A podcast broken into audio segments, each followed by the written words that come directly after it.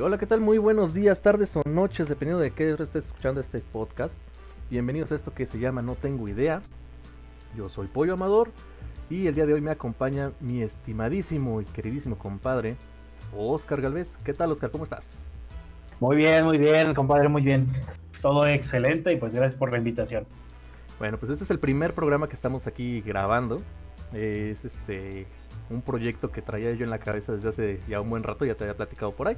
Y pues bueno, vamos a ver qué tal nos salen, ¿no? Pues vamos a ver, vamos a ver qué tal, qué tal nos va hablando de cosas que no sabemos qué son y de las que no tenemos ni la más remota idea. bueno, para meterlos un poquito en, contexto, yo tengo un, un tema del cual quiero hablar. Es un tema hasta cierto punto un poquito serio, un poquito interesante también pero mi buen compadre Oscar no tiene ni idea de qué, de qué vamos a hablar. Sí, me trajo con engaños. Okidoki, bueno. En fin. Vamos a hacer un, pequeño ejercicio, compadre, ¿ok? Y también, amigos del auditorio, quiero, quiero que hagan un, pequeño, un pequeñito ejercicio rápido. Imagínense esto. Imagínense que están en una central de autobuses. Llega un flamante camión precioso todo está limpio, todo está perfecto, se ve bonito el camión, está chido. Van con su familia, con su pareja, con sus amigos, no sé, con lo que quieran, ¿no? Hasta uno solo ahí. Se suben al camión y por aras del destino, pues hacen buenas migas con el, con el operador, ¿no? Con el chofer. Y empiezan a platicar con él. De repente, pues en la plática, en lo que sale el autobús de, la central, resulta que pues, el operador les comenta que tiene ya más de 12 horas trabajando en ese turno o en ese día, que lleva ya más de 12 horas manejando. Entonces aquí surge una, pregunta, una pequeña duda, ¿no? ¿Tú continuarías en ese viaje? ¿Se te hace que seguro continuar en ese viaje? A pesar de que el operador se ve bien, a lo mejor no se ve cansado, pero ya lleva más de 12 horas manejando. El camión se ve bonito, se ve limpio, se ve estético, se ve bien, sabes que la línea a lo mejor tiene muy buena reputación, pero está ese pequeño detalle, el operador tiene más de 12 horas manejando. Piénsenlo tantito. ¿Te subirías? O sea, ¿continuarías ese viaje? ¿O se te hace que es algo inseguro? ¿Qué opinas, compadre? Pues yo opino que me estoy relajando bastante aquí con los ojitos cerrados, imaginándome toda la, escena y, y, iba muy bien, muy bien hasta que dice que el, chofer venía cansado, le partiste la madre a mis ilusiones de ir en un, en un viaje muy cómodo. se prendieron mis alarmas, cabrón. Es que está preocupante, ¿no? Demasiado, demasiado, porque eh, para todos nuestros amigos del auditorio, quienes no se dedican a a, conducir, a, hacer servicios, a, transportar gente o carga, eh, a lo mejor no tienen tan presente que el nivel de responsabilidad que se lleva es demasiado alto, no nada más por, llevar, por transportarse uno mismo, sino llevar la carga, no o los pasajeros, no matarse en el intento, no matar eh, a los pasajeros o despedazar la carga. Y, aunque no lo... No, y, y, como si eso fuera, fuera nada, aún así y, esta es la parte que, parece irónica. Cansa demasiado manejar. Parece que no, pero el, esfuerzo físico es, es, mínimo. pero el esfuerzo el, mental. mental. Llevar, llevar una concentración eh, durante horas, por ejemplo, en este caso 12 horas, mediodía. Wow, esto es increíble. O sea, antes, antes di que no se quedó dormido, no se desmayó o no se está volviendo loco ahí detrás del volante. Ok, muy bien. Y es que estamos hablando de una responsabilidad bien cañona, porque traes la responsabilidad, como ya lo bien, bien lo dijiste, de lo que estás transportando, ya sea carga o pasajeros. Estás llevando tu vida también encima y estás llevando también la vida de los que te rodean, porque no nada más es el camioncito o el carro o el, o el autobús en el que vas, sino también los que están alrededor. Por supuesto. Un cabeceo mal dado un pestañeo que dure más y te vas contra muro de contención o ya te llevaste a alguien que iba pasando la, a la calle o, ya chocaste contra alguien o ya se hizo un destroyer pero marca diablo, ¿no? Sí, totalmente. Y hay vidas, hay vidas ahí de por medio. Bueno, fíjate que, pues, teniendo en cuenta este detalle, eh, hace años, hace unos dos, tres años, si no me equivoco, tres, debe de ser tres, porque fue el último año de la gestión de, eh, Peña Nieto. Ajá. Eh, la Secretaría de Comunicaciones sacó precisamente la, una, una, modificación a la ley de transportes en la cual pues se obliga a los operadores a tener una bitácora y ya también dentro de esa bitácora pues tienen que apuntar cuántas horas llevan manejando, cuántas horas han descansado y demás.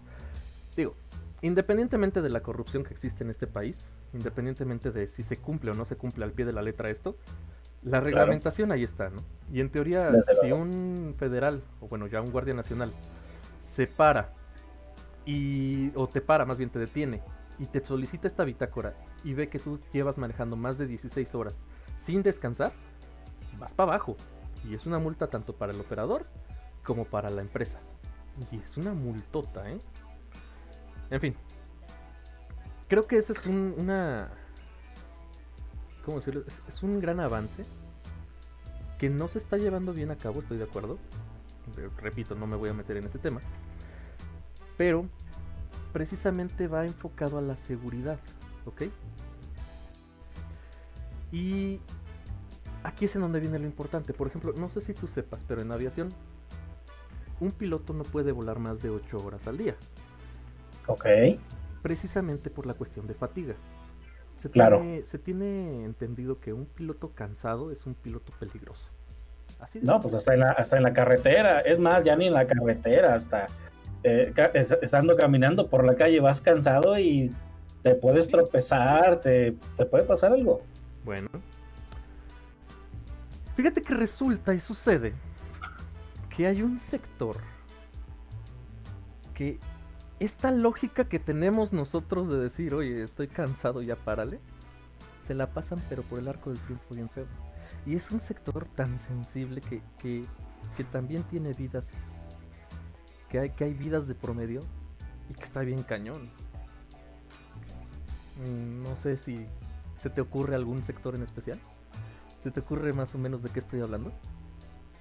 Bueno, a, ver si, estoy entendiendo exactamente lo, mismo que tú me estás diciendo. Cuando estabas mencionando la parte en la que llega el federal, llega la Guardia Nacional o cualquier representante de la ley y, te detiene y, con la bitácora te, baja y multa para ti, multa para la empresa, sucede algo muy curioso. Muchas empresas así de la nada simplemente se deslindan. Dice, pues hay de ti que te paren. Le dicen al chofer, hay de ti que te paren. Y si te multan, pues es tu bronca. Y, la bronca, y si nos llega multa a nosotros, tú la vas a pagar y la vamos a, descontar. Y cuando el, el, chofer dice, oye, espérame, pero si tú me estás exigiendo y tú me estás pidiendo este, que, que, haga, que me vaya a manejar, que vaya de tal lado a tal lado y luego a tal lado y luego en lo que me descargan y lo que me vuelven a cargar oye, espérame, pues esto es responsabilidad de, la empresa. Sí, no, de los dos realmente, porque el operador también tiene que decir ya basta, ¿no? Claro, el, problema es... Debe de, debe de tener la, tranquilidad de poder decir ya basta sin tener el miedo de que lo vayan a despedir o vayan a tener alguna acción contra él. Justamente iba para allá. Justamente iba para allá. Pero... Porque, a ver, sí, sí, dime. Espérame, es que ahí te va. Esto es una introducción más que nada. O sea, esto fue precisamente porque de aquí destapamos lo que es la lógica de nosotros, ¿no? Independientemente de si se cumple, si no se cumple, si las empresas y lo que sea, tenemos esa lógica de que sabemos que alguien cansado es peligroso. Desde luego. En el transporte en general. Estamos hablando de que en el cuestión de transporte, tanto en carretero como en ferroviario, también no me vas a dejar mentir. Y Por supuesto, en, aviación, eh, existen ciertas reglamentaciones. Que se cumplan o no se cumplan ya es punto aparte, ¿ok? Pero existe esa intención por parte de la autoridad de regular esto y de evitar accidentes. Bueno. Sí. De salvaguardar la integridad de las personas y de los bienes materiales también, ¿por qué no? Claro. Bueno, pero hay un sector, una, una parte del mundo que esto del cansancio les vale Totalmente. Y no solamente les vale, sino que es tan tan cañón que ellos tienen vidas en sus manos muy fuerte, de una manera muy grande. Y simplemente, ahí te va. Vamos a comparar. Imagínate esta otra, esta, otra idea. Viene. Tú entras a trabajar a las 7 de la mañana, ¿no? Para llegar a tu trabajo necesitas una hora de desplazamiento. Te paras a las 5 para meterte a bañar, medio desayunas, si es que te alcanza el tiempo vámonos al trabajo o te vas en el camino desayunando y llegas a las 7 de la mañana a trabajar sin problemas, ¿no? Sí. Bueno. Son dos personas diferentes las que estamos en esta analogía. Los dos entraron a trabajar a las 7 de la mañana, los dos hacen el mismo recorrido, etc. Muy bien. Los dos entraron a las 7 de la mañana. Vienes medio dormido, cafecito y para arriba, ¿sí o no? Claro. Ok. Mediodía, y tú, pues ya traes el estómago vacío, ¿no? Como que ya te anda rugiendo por ahí la tripilla. Pues ya nomás esperas la hora de, de, de, de noche, ¿no? La hora de la comida, porque por ley te tienen que dejar comer. Sí, claro, pues hay que cargar pila. Entonces, pues, ya sea que te salgas por unas gorditas, ya sea que, que, que, traigas tu lonche para calentar o que sea un sándwich, lo que sea, y pues a rellenar el tanque, ¿no? Sí, claro. Bueno, esa es la persona A. La persona B no pudo tiene que seguir trabajando. Porque lo pusieron a capturar expedientes, porque lo pusieron a, hacer algo de su trabajo que es así, no estresante, sino más bien aburrido, ¿no? O sea, estar frente a la computadora y estar capturando, o estar este, revisando, o estar checando, ¿no? Claro. Luego llega a las 6 de la tarde y la persona A, en este caso nuestro Godín estrella, este, pues llega su hora de salida, ¿no? Entonces, vámonos a casita, una hora de tráfico, a las 8 de la noche ya está en su casa, a lo mejor cena algo bueno, siéntate a ver la tele y todo, ¿no? Pero nuestra persona B, no, nuestra persona B sigue en su lugar de trabajo. Y resulta además que a partir de las 4 de la tarde su carga de trabajo empezó a aumentar.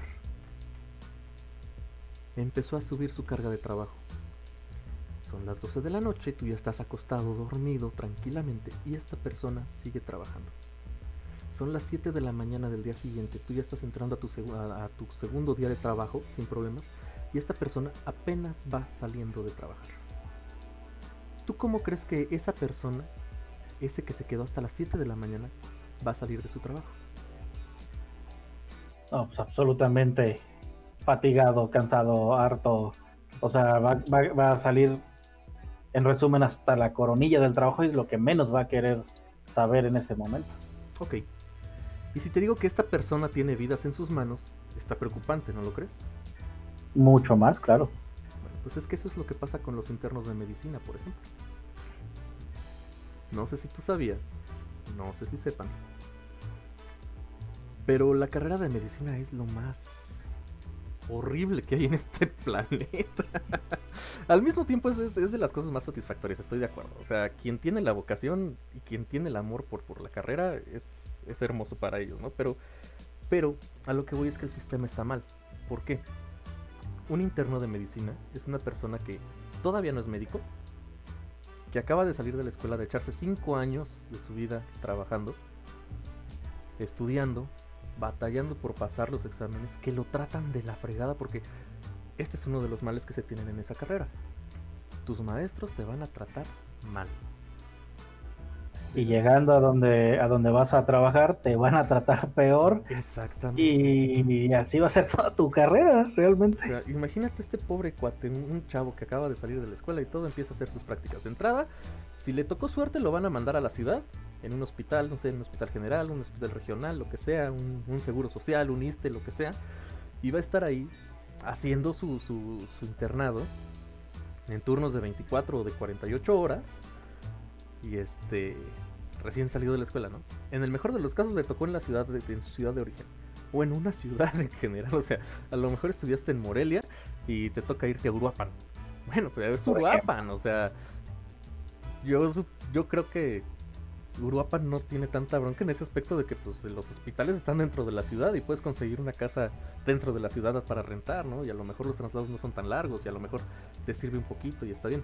Pero hay a quienes los mandan a comunidades a San Juan de las Pitas, allá arriba trepado en el cerro. Y está cañón. Fíjate que conozco un, médico precisamente que su servicio, bueno, su, internado lo hizo en una comunidad en la sierra de Michoacán precisamente. Ok. Resulta que no había nadie que le enseñara. Él llegó, tenía una enfermera y eso era todo. o sea, no había nadie más que él y la enfermera. O sea, este tipo ni siquiera era doctor. Todavía no se había graduado como tal, todavía no tenía el título, todavía no se podía llamar médico. Y aún así, ahí estaba él solo en una comunidad, atendiendo partos, atendiendo macheteados, porque como les encanta machetearse en los pueblos. sí, claro y atendiendo lo que, lo que cayera, a la buena de Dios con, la, con las necesidades y las precariedades que se tiene, porque, porque te falta medicamento, porque te falta herramienta, porque te falta alguien que te esté diciendo y confirmando que estás haciendo las cosas bien. Exacto. Ahora, en un hospital en, la ciudad, pues es... Eh, a lo mejor no tienes tantas precariedades, pero resulta de que estás, no estás tú solo, sino que es un grupo de 5 a 10 personas más que están a tu mismo nivel, todas a cargo de un doctor, de un médico ya, ya, ya ejerciendo, y que este cuate es un mula de primera, ¿eh? Porque te va a ah. tratar horrible. Y súmale, fíjate que es un fenómeno muy interesante, es algo que he estado viendo en los últimos días. 4 de la tarde, de lunes a viernes, y empiezan a llegar pacientes. ya sea porque pues es que el cuate es carpintero, se mochó un dedo, se lo machucó en el trabajo desde las 10 de la mañana, pero pues como no quería perder el turno, no la hizo de a todos, siguió trabajando. Dan las 4 de la tarde, sale de trabajar y vámonos al hospital a que me revisen este dedo que ya lo traigo negro, ¿no? sí. Y, detalles así, entonces 4 de la tarde en adelante su carga de trabajo empieza a subir. Es curioso y extraño. También 6 de la tarde, uff, ni me digas los choques que llegan a ver. O sea, precisamente la gente quiere llegar rápido a su casa, lo que sea. Hay más tráfico a esas horas. Mocos, un choque. Y ya llega, llegas tú como paciente. Imagínate tú que tuvieras un hijo. Son las 12 de la noche y tu hijo pues se levantó, le dio sed, va, quiere bajar a la cocina, está en el segundo piso. Por no querer despertar a nadie se, va, se baja y se cae de las escaleras. ¿A dónde corres? Exacto. Pues, al hospital, ¿no? Directo y sin tocar baranda. Y si yo te digo que a las 12 de la noche, este cuate que va a atender a tu hijo ya lleva 17 horas de trabajo, ¿te sientes confiado de que lo atienda? No, pues si, si te das cuenta que lleva todo ese tiempo trabajando, en realidad no te da, la verdad termina dándote más pánico lo que, lo que haces cuando vas a un lugar como sobre todo el Seguro Social, el Centro de Salud, un hospital civil o cualquier institución similar. Oye, mejor no piensas en eso, mejor le ruegas a Dios y te encomiendas a todos los santos y a todo lo que creas, con tal de que la persona que lo va a atender tome una decisión acertada, porque si no, olvídate. Olvídate, bronca tras bronca tras bronca. Y, bueno, a veces la decisión es tan mala que ya ves que hay, hay médicos que los enfermos se les mueren hasta de caspa, cara. Exactamente. Ahora, ahí te va la otra muchas veces porque muchos me van a decir, no, pero es que sí, alcanzan a dormir en las guardias, sí tienen chance de dormir. A ver, si bien les va, agarran una camilla y se duermen en la camilla. Pasando frío, valiendo que eso, en una camilla y órale, a lo mejor les dan una cobijilla o algo y pues, ya fregaron, ¿no? Pero y a lo mejor duermen nada más dos, tres horas. Ok. Exacto. Si bien les va, si mal les va, hasta en el baño, en el suelo, se andan durmiendo. Y eso si duermen. Y eso sí duermen, si, si tienen el chance, porque también hay, hay turnos en los que por X o Y razón algo pasa y, no pueden parar en todo el turno. Y este es un turno de 24 horas. Y déjate de eso, si llega, hay ocasiones en las de que ya la persona está cerca de la, de la salida de su, de su turno, que como ya mencionaste, son este, 24, 36, tal vez hasta 48 horas, y de repente resulta que por culpa de, de, de un tarado que quiso emborracharse, salir a manejar rápido, ya este, se le estampó a alguien, ya hizo matazón, ya hay un montón de heridos, y, de repente, y todos, y todos te, lo, te lo, los llevan a ese mismo hospital, y que ya te ibas, no, no, no, véngase, ocupamos personal, vente papá. Y pobre y, de ti donde se te ocurra despertar a tu médico este encargado porque tú tienes que resolverlo, se supone que estás en entrenamiento, se supone que tú tienes, debes de tener la capacidad de resolverlo, ¿no? Entonces, uff, está cañón. o sea, e, en vez de que haya más gente trabajando menos tiempo, hay, hay menos gente trabajando más tiempo pero haciéndolo pues mal, de malas y tomando decisiones pues, muchas veces equivocadas. No, y además, lo que decíamos, alguien cansado es alguien peligroso. Totalmente. Fíjate que Totalmente. ahí te va una pequeña anécdota. Esto fue un caso que pasó acá en la familia. Sí. Eh, cierta persona de la familia pues se, se enferma, una apendicitis reventó el apéndice, pues corre al, al, hospital. Claro. Mm, no voy a decir ninguna institución porque esto pasa en todas. Y para no quemar al, seguro social, no. bueno, la que haya sido, no la vamos a quemar. y este, de hecho no, no fue en el seguro, ¿eh? pero, pero es lo mismo, es lo mismo, ¿no? Sí, claro. Yo luego te platico lo que me pasó a mí cuando a mí me tocó el apéndice. Pero bueno, este, esta persona pues corre al hospital a ver, oye, me siento mal, me duele, que va, sale. Lo revisan y pues el apéndice, ¿no? Hay que hacer una, apendicectomía, que sacarle esa tripa, que no sirve para nada de por sí, pero bueno, va para afuera, sale. Resulta que el médico cirujano ya tenía su turno completo, ya había pasado este, 48 horas, tenía 48 horas de trabajo ya, pero no había otro cirujano. Nadie más ah. entraba a la guardia y fue de noche, fue de noche. Nadie más entra a la guardia, este se queda solo y pasa esto. Entonces, ¿qué es lo que sucede? Pues el médico ya iba de salida y lo regresaron, ¿no? Oiga, pues es que una apendicitis, una, apendicectomía de emergencia porque ya reventó el apéndice. ¿Cómo crees? Pues sí, pues va de regreso y órale. No sé si tú lo hayas hecho. Alguna vez yo lo hice, mal hecho, por cierto, mal hecho, no, no, no voy a defenderlo. Pero que me quedé trabajando hace tiempo cuando trabajaba en, casetas de peaje, eh, por ganas de, juntar más dinero, agarraba y doblaba turnos a lo loco, ¿no? O sea, faltaba gente y, yo decía, me quedo, me quedo y me quedo, ¿no? Y en alguna ocasión me quedé eh, fácil, fueron las los, tres turnos, las 24 horas. Descansaba al día siguiente, no había tanta bronca, o sea, yo sabía que, que al día siguiente podía descansar a gusto. Y no quería pararme ahí al día siguiente, entonces, pues sí dije, me aviento tres turnos, mi turno más dos dobles. Ah, pues órale, va, sale, sale. No sé si lo hayas hecho tú alguna vez, quedarte despierto más de 16 horas, aguantarte hasta las, las 24 horas completamente despierto. Pero llega un punto en el que las extremidades se te enfrían. Sí. Te da frío, o sea, oye, es que es mediodía, es un chorro de calor, pero yo tengo frío hasta, por, por dentro tienes frío, porque el cuerpo ya está pidiendo descanso, el cuerpo ya, ya no puede.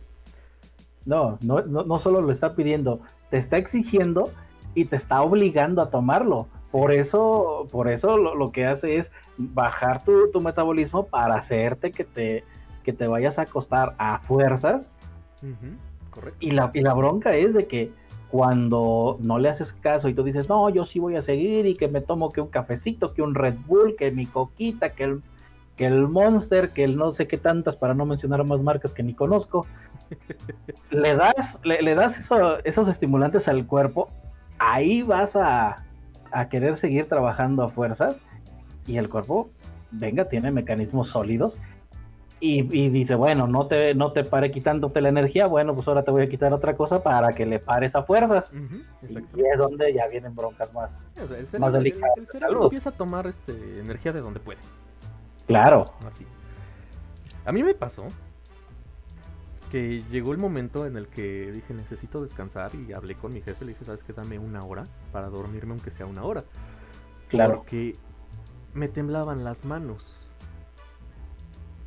Ahora imagínate este cirujano, 48 horas después de terminar su turno, que no había dormido nada, métete a una, operación de 5 horas, porque, bueno, en realidad no era de 5 horas, era de 2 horas en un principio, pero es que hubo complicaciones.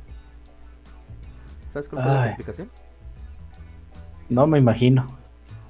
Pues toca la hora de tener al paciente en la plancha, lo abren, todo, tienen la, la tripa ya en mano básicamente y al momento de hacer el corte, la mano tiembla. Uh. Perforación de intestino. Tú sabes lo que eso oh. significa. Es un relajo. No, pues con tantito. Yo, yo apenas te iba a decir, ¿no? Pues lo, lo, lo, de menos era que el, que el corte del bisturí te quedara en zigzag, pero no, ya. Definitivamente ya, ya estamos en otras ligas. Exactamente. Al final el resultado de esa operación fue paciente eh, se perdió una vida por una apendicitis, por una apendicectomía se perdió una vida. Una operación que desde hace muchos años está considerada como una operación de bajo riesgo, como una operación de rutina, que tal cual si se hace bien, si sale todo bien, es un día o dos en el hospital, vete a tu casa a descansar y a los 15 días al mes ya estás otra vez trabajando, ¿no? Claro. Pero, pues en este caso el paciente no salió. ¿Por qué fue?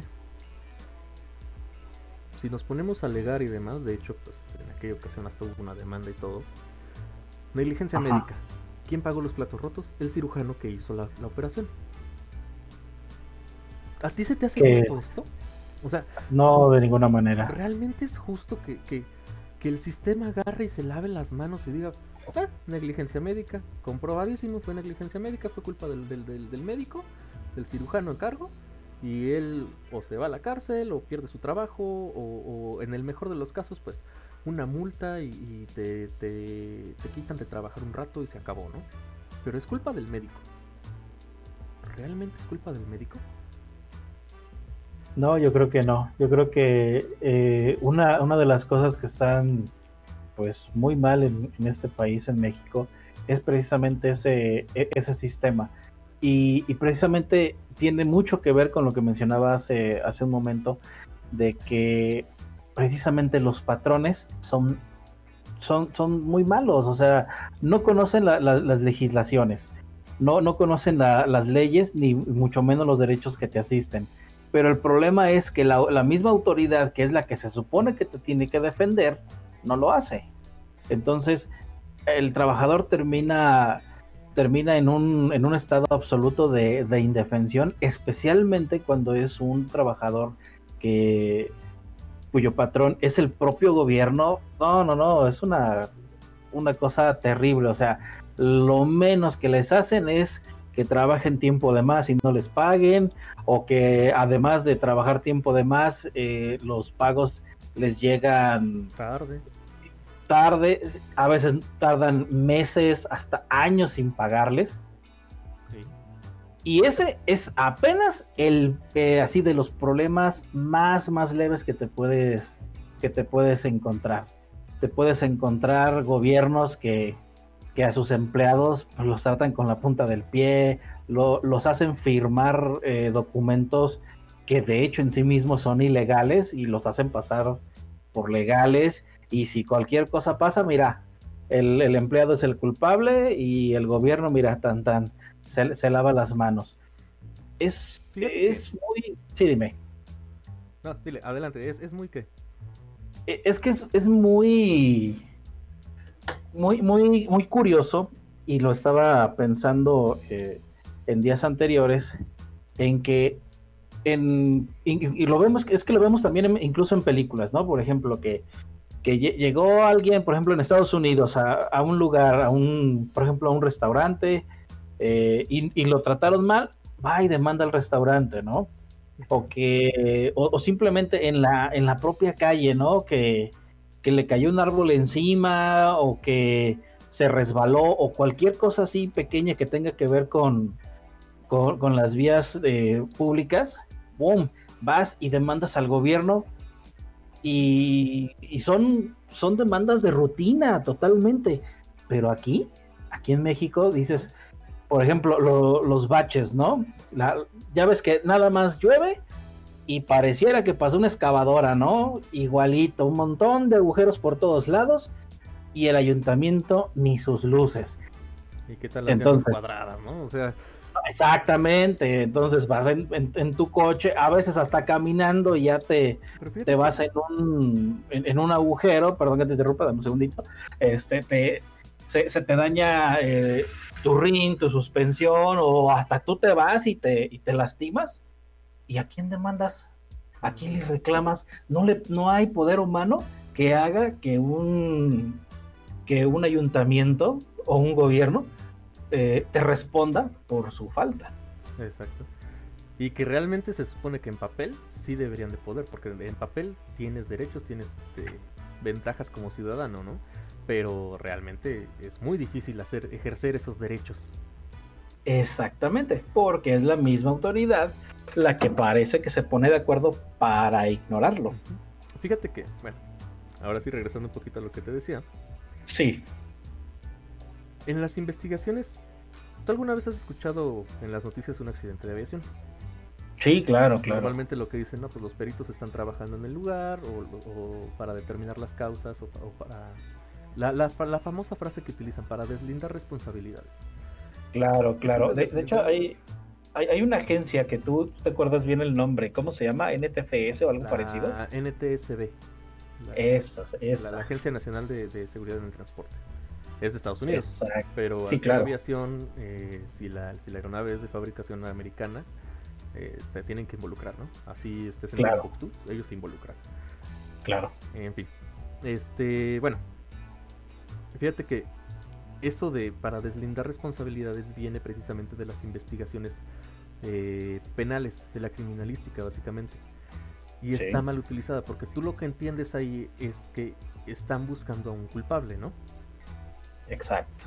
Bueno, en la cuestión de medicina también los errores se pagan caros y, si te demanda a alguien por negligencia médica, pues se busca deslindar responsabilidades y encontrar un culpable. Pero en la aviación hay un detalle y es que esto no es así, no es para deslindar responsabilidades, es para determinar las causas. En la aviación se dice que no existe una sola causa que produzca un accidente, sino una cadena de errores que producen un accidente. ¿cierto? Entonces lo que se busca es precisamente encontrar esa cadena de errores para no tanto juzgar a los que cometieron el error, porque a lo mejor fue el piloto y se mató. Sí, bueno, pues ya ni cómo echarle la culpa, ¿no? Pero ¿qué fue lo que provocó ese error, no? Por ejemplo, pues es que el piloto no, no, no tenía suficiente experiencia en el avión y lo subieron a capitán y el copiloto apenas acababa de entrar a trabajar y y pues valió que eso, ¿no? O sea, se juntó la inexperiencia de los dos y van para abajo. Entonces, ahí es en donde dices, bueno, pues a partir de ahora, este, no sé, pues se me ocurre, ¿no? Así una tirada al aire, pues a partir de ahora, un, piloto para poder ascender a capitán necesita tener tantas horas de vuelo y tanta experiencia en este equipo para poder subir a capitán de ese equipo y entonces sí evitar que se vuelva a cometer ese problema. Son, así es como funciona la aviación. Si nos pusiéramos a hacer ese tipo de trabajo de investigación, pero en la medicina hoy en día, encontraríamos sin problemas que, sí, en este caso que te platicaba, el médico a cargo cometió un error, este, se le fue la mano y perforó el intestino, una operación de dos horas se convirtió en una operación de cinco horas, con el desenlace fatal de, la pérdida del paciente, pero no fue tanto la culpa del, médico, sino que fue el hecho de la falta de personal, que no había quien lo reemplazara, quien lo supliera cuando él terminaba su turno, que el turno era un turno excesivo de 48 horas, que esta persona ya estaba fatigado, cansado, y que quien provoca esto es el sistema. Exacto. Entonces, ¿qué es lo que hay que cambiar? Pues muy fácil, mete más gente. en turnos más pequeños. Es lo que te comentaba hace rato, tú sabes, no sé si sabías que un piloto no puede volar más de 8 horas. Y realmente no vuelan 8 horas, vuelan 6, 7 horas. ¿Por qué? Porque necesitan tener esas 2 horas o esa hora de colchón por si el mal clima, por si pasa algo en algún aeropuerto que los tienen que desviar, por lo que sea. Deben de tener cierto colchón al día para poder este, cubrir con las demoras y demás relajo. Entonces, teniendo todo esto en cuenta, dices, por algo la aviación es uno de los sectores más seguros que existen, ¿no? Claro. Pero, ¿por qué la medicina no?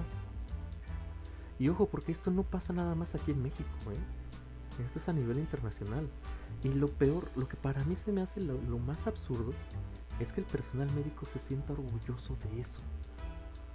Ya cuando tú te sientes orgulloso de decir, yo aguanto 48 horas y todavía me aviento una operación de 2 horas más, decir, me aventé un turno de 50 horas con una operación las últimas 2 horas, y decirlo así con la frente en alto y demás, para mí es como como si un adicto a la, a la, cocaína te dijera, yo me puedo echar cuatro líneas de un solo golpe.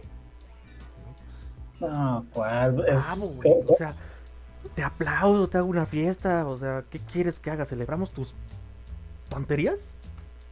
No, no, no, pues es, eh, mira, como hace, tiempo, ¿no? hace tiempo, un, un cuate yo creo que me quiso presumir que muy garañón, no sé qué, me dice, mira, ayer me fui con mi novia al, hotelito y mira, ocho sin sacate, le, dijo, ni, le digo ni escupiéndole, güey. Ni escupiéndole los completas, cabrón. Entonces, si este ni escupiéndolo lo hace, pues muchísimo menos esta, e, estas gentes con una responsabilidad tan grande, ¿no? Es imposible, es imposible. Y a lo mejor sí, ya se, ya se habrán acostumbrado a tener esas jornadas tan extenuantes, tan pesadas, y a lo mejor las pueden de, de alguna manera sobrellevar, pero el cuerpo no miente. Ajá, exactamente, es, lo que te iba a decir.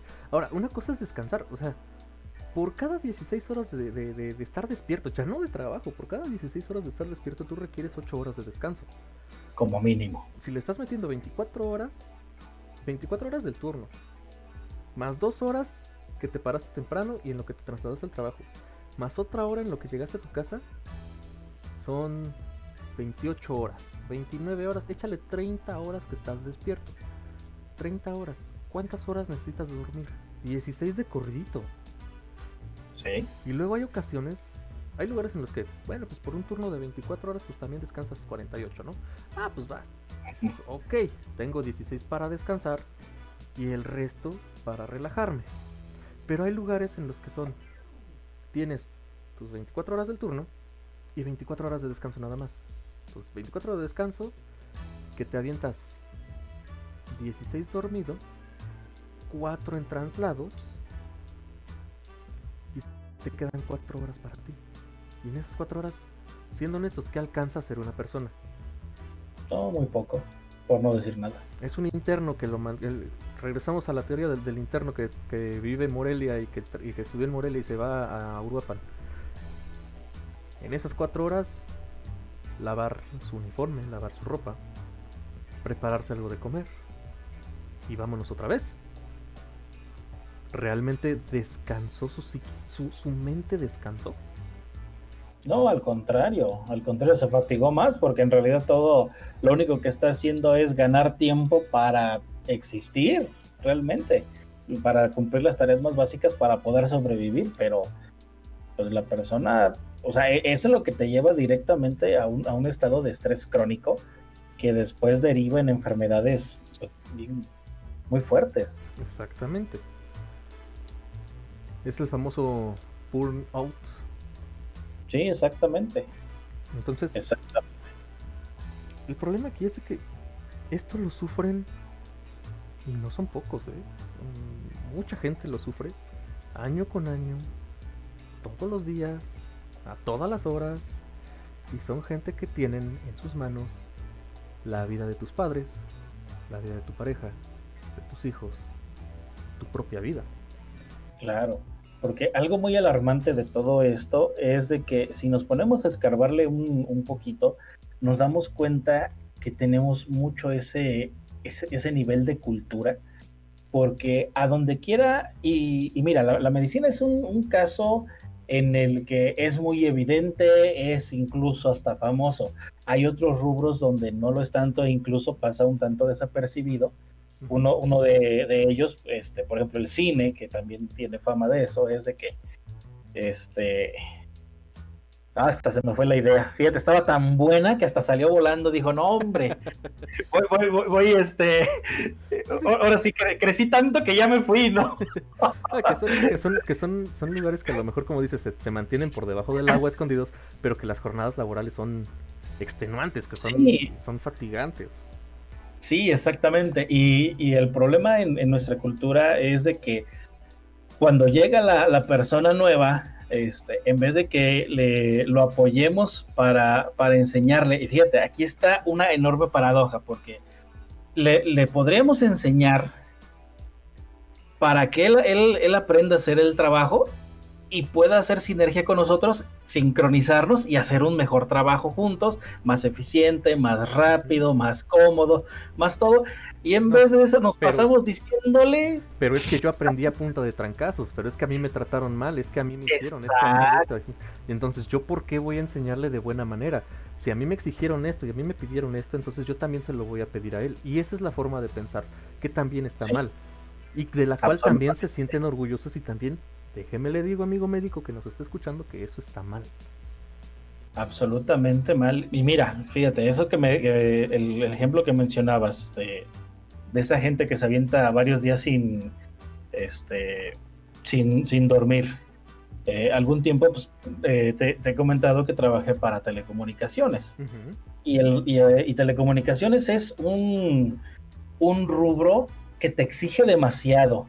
No les importa dónde estés, no les importa la hora del día, lo único que les importa es que, las redes sigan trabajando. Es lo único que les interesa y no les importa ni el precio. Pero eso qué significa? Significa que cuando te llamen para, un trabajo en calidad de emergencia, te tienes que ir a la hora que sea, de donde estés, como sea, les vale gorro si comiste, lo que sea, y, te mandan a, a, atacar el problema. El asunto es de que eh, eh, eh, en, ocasiones, de hecho a mí me tocó aventarnos varios días. Una, de hecho hubo una ocasión en que precisamente cinco días, cinco días salimos a, trabajar un lunes en la, bueno, hicimos nuestra jornada normal de, de 9 a 6 un lunes. Para eso de las siete y media, 8 de la noche, nos vuelven a llamar en calidad de emergencia. Salimos. Y no volvimos a, a, la casa hasta el viernes por la tarde. Hasta entonces. Y en todo ese lapso de, tiempo, de repente sí nos aventamos con un coyotito y así. Eh, pero yo creo que si dormimos durante esos cinco días, que deberías haber dormido por lo menos 40 horas, si dormimos 12 fue mucho. Entonces, ya cuando llegamos a, a, la casa, pues ya llegamos de plano en, en, automático. Y lo más chistoso, y esa es la anécdota que me quedó de eso, fue de que llegué, llegué a la casa en, la que estaba, sería, sí, como el, eh, era el, viernes, serían, no sé, ponle siete y media de la noche. Llegué ni, ni a probar alimento y mira que ya sabes que la, comida no la perdono, pero ese día llegué a dormir y tan tan. Yo me desentendí totalmente, o sea, yo nomás llegué, toqué almohada y quedé dormido. Despierto, eran las nueve y media de la noche. Dije, ay, vale gorro. Dije, tan poquito pude dormir, qué poca. Y yo más eh, molesto porque dije, me desperté ahorita de noche y ya no me voy a poder dormir a la madrugada. Es que también viene ahí otro efecto también del cansancio, que es en el momento en el que tú ya te cansaste demasiado, aunque quieras descansar, el cuerpo ya no, ya no, lo hace. Ya no lo hace. Solo que hubo un pequeño detalle que yo nunca tomé en cuenta. Yo me quedé dormido el viernes, pero desperté el sábado. Ah. O sea, 26 horas me aventé dormido y tan me perdí en mi sueño que, que, cuando desperté creí que era el mismo día todavía. Sí, también suele pasar. También puede pasar. ¿Sí? ¿eh? Y, en esa misma empresa, precisamente me, sucedía lo que acabas de mencionar, que estás tan cansado que de plano ya no puedes descansar, no te puedes dormir de, tan cansado. Había un mes al año en el que había que escalar las torres para dar mantenimiento a las antenas. Y, bueno, quienes no lo saben es, la verdad sí es una chinga subir ahí a, las antenas. Eh, si son torres, mira, una torre bajita, estamos hablando entre 30, 35, 40 metros de altura y eso para nosotros es una torre bajita. Ya una torre más o menos como 50, pero ya las que de plano ya estamos hablando 60, 70 y no te digo no, no te digo más porque te voy a espantar. las de largo alcance las he visto, son impresionantemente enormes. No, no, no. La, más alta que me llegué a subir fue de 125 metros. Y ya sabrás, si subir eh, fue una odisea, o trabajar ni te cuento. Porque digo, esto no tiene nada que ver con el tema, pero por si algún día tienen este, la curiosidad de subir en una, torre, subir está fácil. Bajar ahí es donde van a, ver su suerte y van a ver realmente de qué están hechos. Porque para arriba nada más, hacia arriba nada más es neutralizar la, empujarse y neutralizar la gravedad. Pero hacia abajo no, hacia abajo te está jalando la gravedad y te tienes que agarrar de la escalera y como además ya vienes cansado, hay que tener cuidado porque en una de esas te sueltas y. Exacto, es fácil que, te falle, una mano, que te falle un pie y adiós. Y bueno, que debes de subir con arnés, ¿no? Pero bueno, esa es otra historia. No, independientemente del, del arnés. El pero trancazo nadie te lo va a quitar. Déjate del trancazo, el, el susto, hombre. Hasta allá aventaste la plasta con el susto que te diste. No, imagínate. en fin. Pero sí, tienes razón, el cansancio hace, hace muchos estragos y es en general en, varios, en varios este, sectores. Pero creo que sí es muy diferente. En algunos lugares, por ejemplo, van a decir, ay, yo soy contador y me aviento este, las 48 horas de seguido porque en fin de mes necesito cerrar y tengo que estar y, me meto hasta lo que no para poder aguantar y, mira, como la fresca mañana. Sí, señor, usted está sentado enfrente de una computadora. Exacto. Y no hay vidas en sus manos. Exactamente. Y estas personas tienen la vida de nuestras de, todos nosotros en sus manos y eso es lo peligroso y lo complicado y más aparte el hecho de que quienes más sufren en este sector son los que van empezando Exacto. ya saben o sea y repito o sea te avientas cinco años de mínima ¿eh? de mínima cinco años porque es la básica y después si te quieres aventar una especialidad es más tiempo y si quieres este no sé qué cosa y otro curso y otra cosa y bueno me hiciste recordar una, pequeña anécdota de ahorita que dijiste de que los años que se avientan. Eh, conoces a César Lozano, ¿no? Un conferencista. Mm, sí. Ok. César Lozano, si te acuerdas que hace años eh, lo contrataron para, para salir en los comerciales de una marca de, aceite famosa en aquel momento.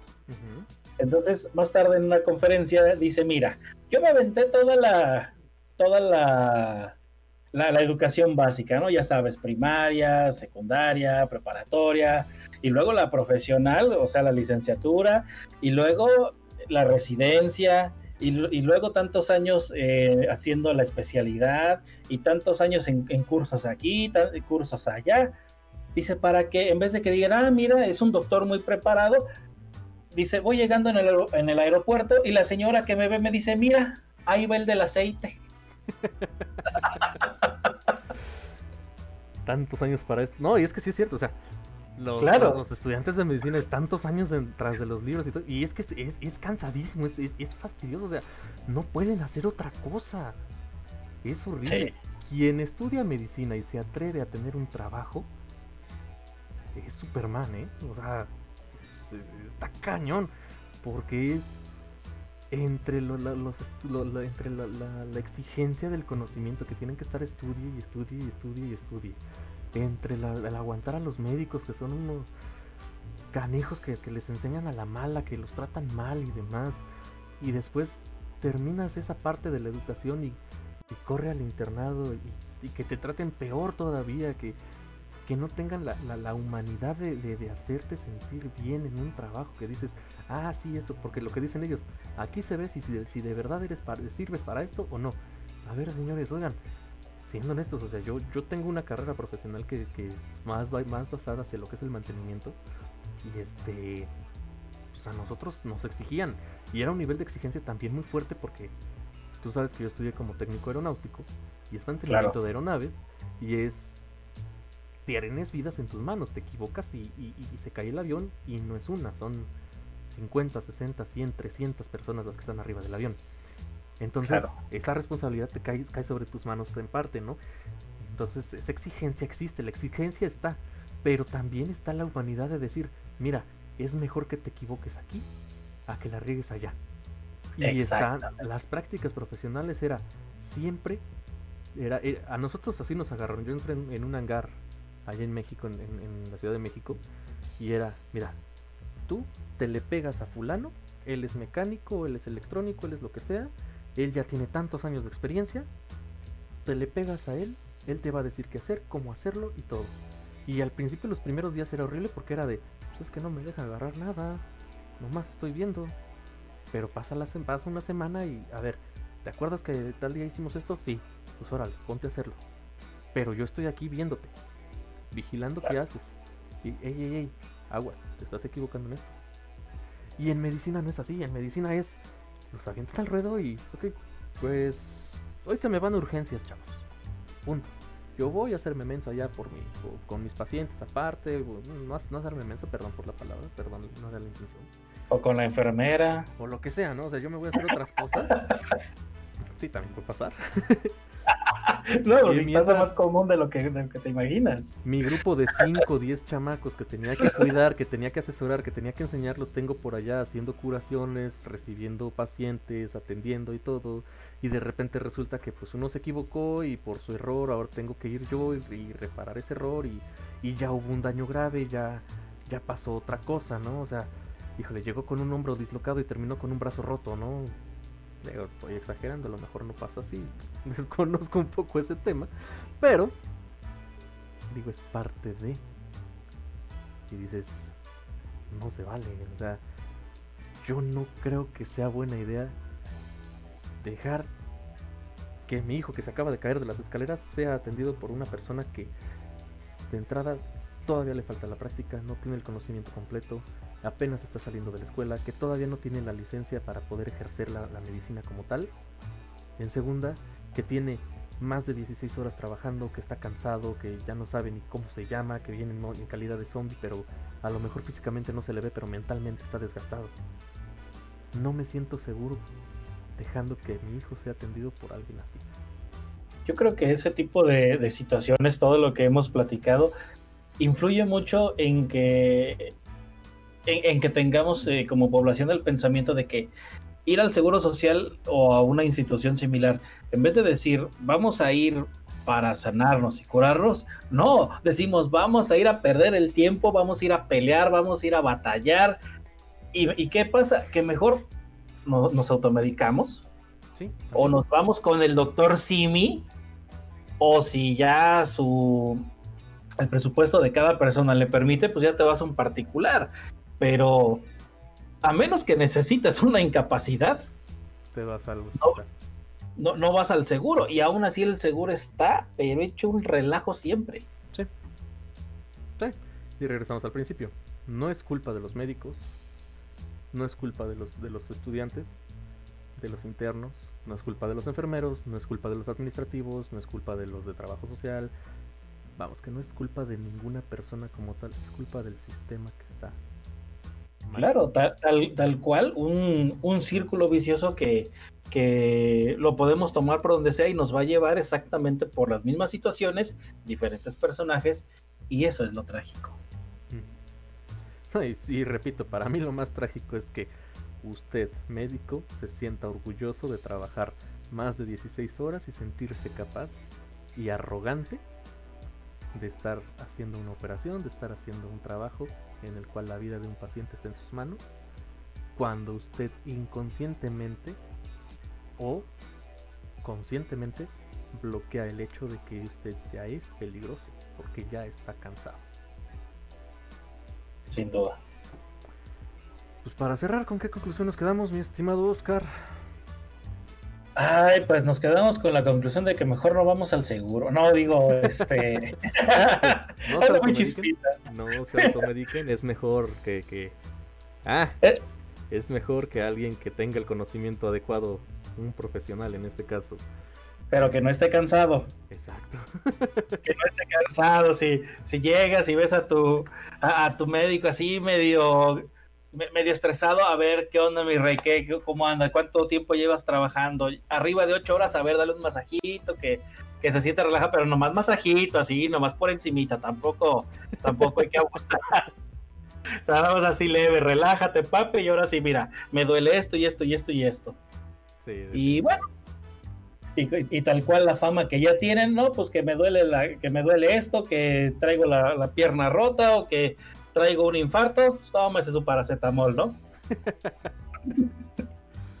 bueno, hay, la fama, no digo que, siempre sea así, porque pues no, no, no lo es, de hecho, pero pues está mucho esa fama, ¿no? Entonces, pues, para evitar que nos den paracetamol, mejor hay que, hay que llegar cooperativos. En fin, pues yo me quedo con esto. Para todos los médicos que nos escuchan, es una disculpa como sociedad como país, porque este país y esta sociedad les debe un chingo, les debe muchísimo, pero, pero también un regaño, porque no es normal esas jornadas tan largas y no es justo que hagan eso. Punto. En fin, pues ya nos despedimos mi estimado Oscar. Eh, pues. Muchas gracias por estar aquí en el primer programa.